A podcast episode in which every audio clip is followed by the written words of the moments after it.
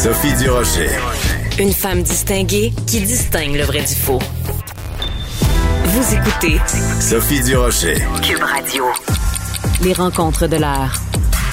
Marie-Claude Barrette et Sophie Durocher. La rencontre Barrette du Rocher. Bonjour Marie-Claude Barrette. Bonjour Sophie. Sophie, euh, c'est difficile de parler d'autre chose que la guerre. Euh, Aujourd'hui, j'avais envie qu'on parle de Mariupol. Mm. Euh, hier, moi, j'étais en tournage et euh, on attendait que l'invité arrive. Fait que j'étais avec euh, mon équipe technique et cette nouvelle-là est sortie. En tout cas, il y a un, membre de l'équipe qui l'a lu, qu'il y avait eu une attaque dans un sur un hôpital pédiatrique et qu'il y avait aussi une maternité dans cet hôpital-là. Et honnêtement, Sophie, c'est comme si on était sans mots. Tu sais, avec Mm. cette équipe-là, on a vécu euh, la COVID, le confinement, on était ensemble, quand on a appris les mesures êtes proche, oui. oui, très, très proche euh, comme équipe. Et là, on apprend ça. Et, et je voyais euh, mes techniciens, tu sais, qui étaient comme qu'est-ce c'est quoi la suite? Qu'est-ce qu'on peut faire? Tu sais on a l'impression tellement d'être impuissant et et de c'est comme c'est deux mots qui vont pas ensemble mais comme une guerre humanisée dans le sens que c'est une guerre mais on voit les humains tu sais avec toutes les images on voit cette détresse-là, tu sais, de voir des femmes enceintes Mm. quitter Cette un hôpital. photo-là. Cette Ah! photo-là, est, est- est- est- on ne pourra jamais l'oublier. Hein. Je sais que tu, tu viens aussi de la, de la repartager sur tes médias sociaux. Cette femme euh, enceinte sur un brancard évacuée de, de l'hôpital. Euh, Marie-Claude, on a tous les deux, euh, toutes les deux donné vie. Puis de toute façon, tous les gens qui nous écoutent sont nés d'une mère. On, Ouais. on, on- c'est de voir cette image-là d'une femme enceinte évacuée d'un hôpital. Je, je pensais pas voir ça en 2022. Ben, il y a, je lisais sur la BBC, euh, il, y a un, il y a un homme euh, qui raconte que ses parents, qui ont 67 et 69 ans, sont à Mariupol. Euh, ils vivent dans le, le sous-sol de leur appartement, qu'il n'y a pas d'électricité, qu'il n'y a pas de lumière. Pour boire, ils doivent aller faire fondre de la neige. Et pour manger, ils se font manger sur des feux qui sont à l'extérieur, qui sont dans les rues. Euh, et il, il dit, écoutez, là, il dit, c'est, c'est, on peut plus appeler ça une guerre parce qu'une guerre, c'est une armée contre une armée. Présentement, c'est un tapis de bombes et c'est un la massacre. Russie. C'est un C'est la. Russie contre l'humanité. Et ouais, absolument, c'est c'est un c'est un massacre, mais justement l'image de, de cette femme ou l'autre image avec une femme qui, a- qui a un pyjama euh, avec Oui. un nounours qui descend un escalier d'un hôpital, de ce qui reste de l'hôpital. Elle a le visage ensanglanté. Je veux Mm. dire, ça pourrait, ça pourrait nous arriver. Là, je veux dire, c'est, Oui. eux, ils- eux, Écoute- ils ont vécu la COVID, ils ont vécu la pandémie. Là, c'est, ils ont la même réalité que nous là. Oui, alors écoute, quand j'ai vu ce- ça hier, quand j'ai vu cette euh, cette nouvelle-là, j'ai vu ces images-là, je me suis dit attends deux secondes, prenons tout ce qu'on entend à propos de l'Ukraine et changeons les noms des villes et mettons ça chez nous. Donc hier, ça aurait donné euh, des bombes russes sont tombées sur l'hôpital Sainte-Justine. Ouais. Ça Ouais. donnerait ça. Quand on entend qu'il y a des femmes qui se font violer euh, dans dans les- dans différentes régions euh, euh, en Ukraine, c'est comme si on disait au carrefour Laval, des soldats russes ont violé des des des, des habitantes de Sainte-Rose. Quand on parle de Odessa, entre autres, là, Voilà. une ville avec, on pourrait penser à Québec, tu sais, avec, Exactement. Des joyaux, avec des joyaux historiques. Euh, c'est c'est exactement ça. Donc, euh, on voit des images aussi de centres commerciaux justement qui sont en train d'être pillés, mais en tout cas, c'est pas des voleurs, c'est juste qu'il n'y a plus personne. Puis on voit les gens remplir Mm. leurs sacs. Et mais c'est ça, ça ressemble au, au- au- ça pourrait, ressembler au promenade, promenade Saint-Bruno, là, tu sais. C'est c'est ça qu'ils sont en train de vivre. Et tu sais, on, on vit tous présentement une impuissance et tout le monde en parle. Moi, je me souviens, la semaine passée, quelqu'un disait, oui, mais tu sais, nous, on en parle, mais c'est pas vrai que tout le monde en parle. Non, non, euh, c'est- on ne peut pas, là, tu sais, je- je- toutes les gens avec qui je parle, on arrive à parler un peu d'autres choses parce qu'on continue à exister, mais, mais reste que c'est la trame de fond, c'est, c'est, Mm. c'est ce qu'on tout entend. paraît dérisoire. Tout paraît dérisoire à côté de ça. J'ai j'ai j'ai j'ai beaucoup de difficultés même tu sais avec mon fils avec tu sais de quoi tu parles tu sais tes petits bobos, tes petits machins, euh, je veux dire euh, on a tous l'impression d'avoir des, des, des, des, petits problèmes euh, ordinaires Parce que ça se passe au moment où on vit présentement. Tu sais, présentement, ça continue là-bas. Et, et tu sais, qu'est-ce moi, je me dis, qu'est-ce que l'histoire va nous dire de ça? Parce qu'évidemment, il y a, y a pas de nation pour le moment qui ose aller de l'avant parce que ça veut dire qu'on serait en, ce serait une guerre mondiale. Donc, tout le monde est sur les freins. Mais en même temps, on peut imaginer les dirigeants des nations, des pays présentement, quand on regarde ça, on dit, mais jusqu'à quand on fait rien? C'est quand ça s'arrête? Parce que quand on voyait les images, justement, de cet hôpital-là, je me disais, OK, mais c'est quoi la, c'est quoi l'affaire la, après, tu sais, c'est... Ouais. Tu te rappelles quand il y avait euh, des réfugiés euh, syriens, à un moment donné, il y avait ce petit garçon sur la plage? Euh, te souviens-tu, ce petit garçon sur la plage là, qui était noyé, qui avait essayé de, de, de, fuir dans un bateau, et tout le monde a dit cette image-là nous a tellement marqué que les choses ont commencé à changer à partir de ce moment-là. Et je me demande sincèrement si euh, les images qu'on a vues hier, euh, ces photos-là de, de, de, de, femmes et de d'un hôpital euh, assiégé, si ça va pas être la, la, la photo de trop, euh, le, le, le, le l'étape de trop de la part de la Russie. Marie-Claude, j'espère que tu es bien assise sur ta chaise. Je vais te faire écouter un extrait d'une entrevue que le porte-parole de l'ambassade de Russie en France a donné aux médias LCI, c'est l'équivalent de RDI euh, LCN ici euh, au Québec. Euh, donc Alexander Makogonov, porte-parole de l'ambassade de Russie à Paris, voici ce qu'il avait à dire au cours des derniers jours à propos de ce qui se passe en Ukraine. Écoute ça, tu, vas capoter ta vie. Qui bombarde ces civils? Qui bombarde les ponts? Qui fait sauter les bâtiments?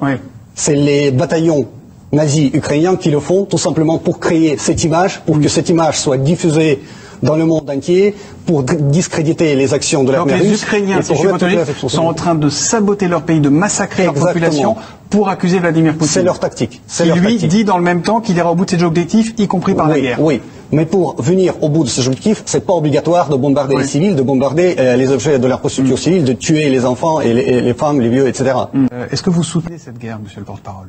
Au fond de vous euh. Vous savez, c'est pas une guerre, c'est une opération militaire. Attends.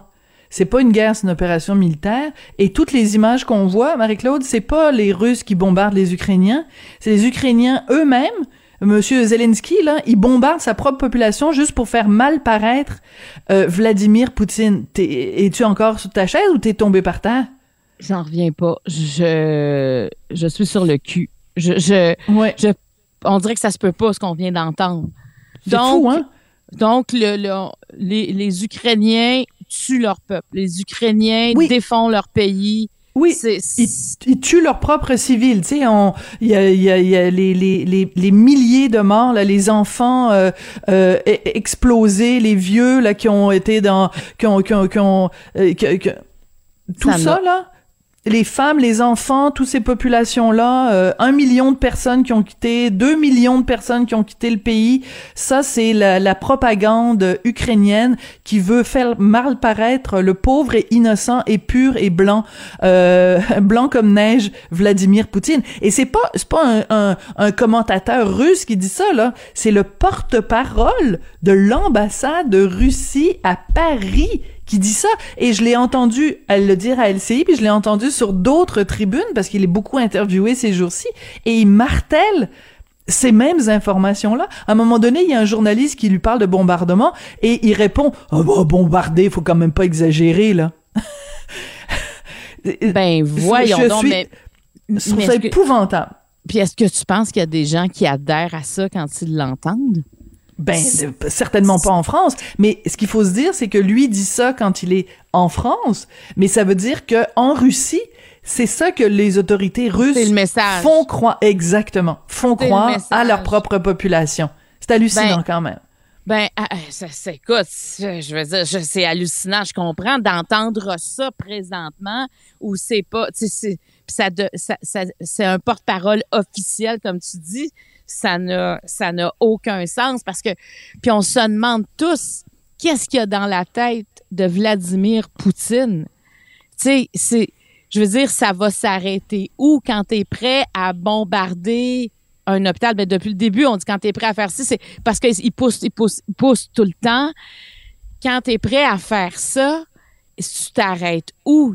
Tout ce qu'il veut, c'est la terre, c'est le territoire. Il se fout de ce qu'il y a sur le territoire. Il ne veut que que ça. Il ne, c'est vrai, c'est vraiment de l'impérialisme pur, mais il se fout des habitants, il se fout du monde, il se fout aussi des, des corridors humanitaires qu'on doit respecter. Mm-hmm. Il y a des gens qui s'en vont sur les corridors humanitaires, puis il, y en a qui se font tirer. Ils s'en vont là, ils, devraient s'en aller là-dessus je, et être être à quelque part en sécurité. Je, je lisais aussi euh, à Mariupol, il y a une dame qui disait, moi, ma voisine, a besoin d'insuline. Depuis quelques jours, c'est mm. moi qui essaie de gérer l'insuline, mais là, j'arrive au bout de ça. Donc, habituellement, en guerre, il y a des gens qui viennent secourir, qui sont là pour offrir les premiers soins, mais dans cette guerre-là, ce n'est pas possible.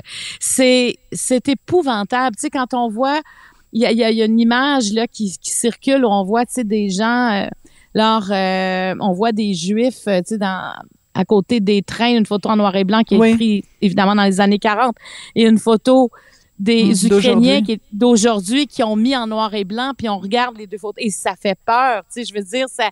Et il n'y a pas de camp de concentration, il y a, en tout cas, s'il y en a, on ne sait pas, il n'y a pas ça.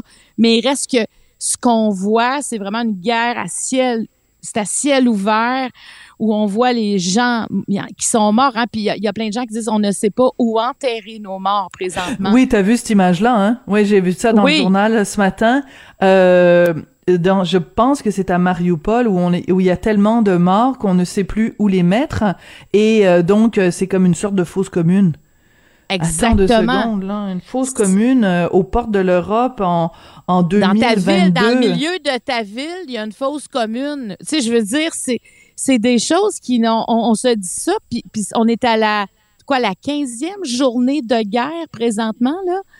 Euh, et, non, c'est c'est et et tu sais, tout le monde a peur de déclencher la troisième guerre mondiale s'il pose un geste, mais mais jusqu'à où on va se rendre? C'est ça que je me demande. Jusqu'à quand on est capable d'observer ça sans broncher? C'est c'est Mhm. Je, je, c'est ça. Et là, ce que je viens d'entendre, c'est OK, en plus, il y a de la propagande qui circule et, et cet homme-là le dit avec toutes ses convictions, là, en plus. Oui, oui, il a l'air très convaincant. Hein, c'est absolument hallucinant. Écoute, euh, c'est pas dans mes habitudes de, faire ça, mais dans, dans, je vais faire référence à la chronique de, de Richard, mon mari, euh, ce matin dans le journal de Montréal, journal de Québec, où il parle de l'entrevue qu'il avait faite avec Roméo Dallaire il y a quelques années au, au franc-tireur. Roméo Dallaire, donc, qui était à la tête des forces des Nations Unies euh, au Rwanda au moment du, du génocide.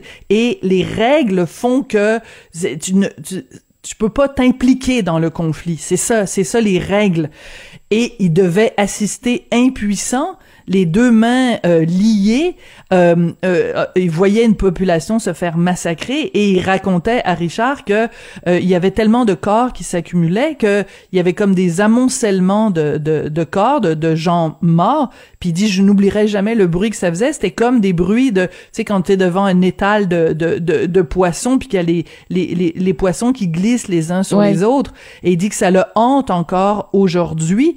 Est-ce que on est comme Roméo Dallaire face à l'Ukraine, c'est-à-dire qu'on a les mains liées et qu'on ne fait rien et qu'on va le regretter et que ces images-là vont nous hanter pendant des années parce qu'on aurait pu faire quelque chose et on ne l'a pas fait. Ben, moi j'ai l'impression que c'est ça qui va arriver. Tu sais, je veux dire, euh, probablement qu'il y a des gens dans 50 ans qui vont dire, mais comment ça se fait qu'on a laissé faire ça à cette époque-là? Tu sais, évidemment, faut juger l'histoire en, en se rappelant de ce qui s'est passé, en se remettant dans avec les, les, paramètres de l'époque, évidemment. Oui, le contexte.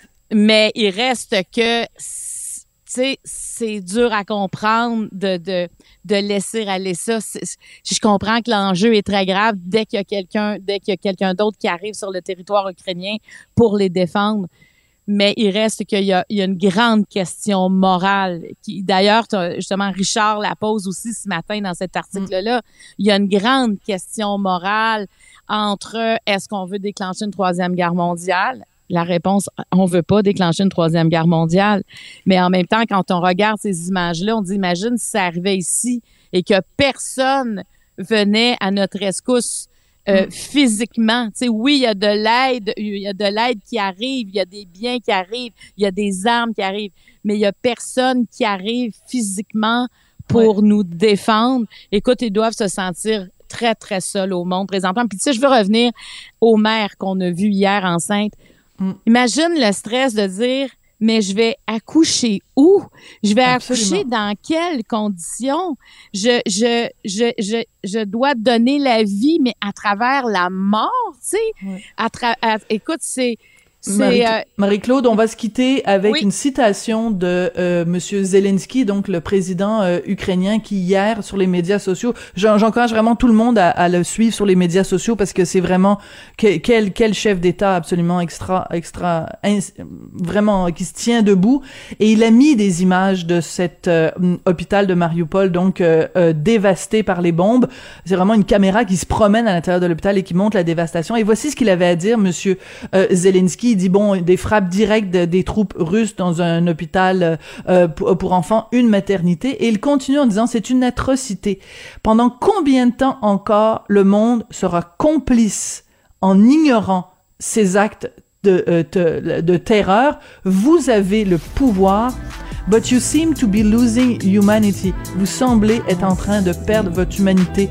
Je pense que c'est vraiment une réflexion qu'on doit avoir aujourd'hui. Merci beaucoup, Marie-Claude. On se reparle demain. À demain, Sophie. Merci.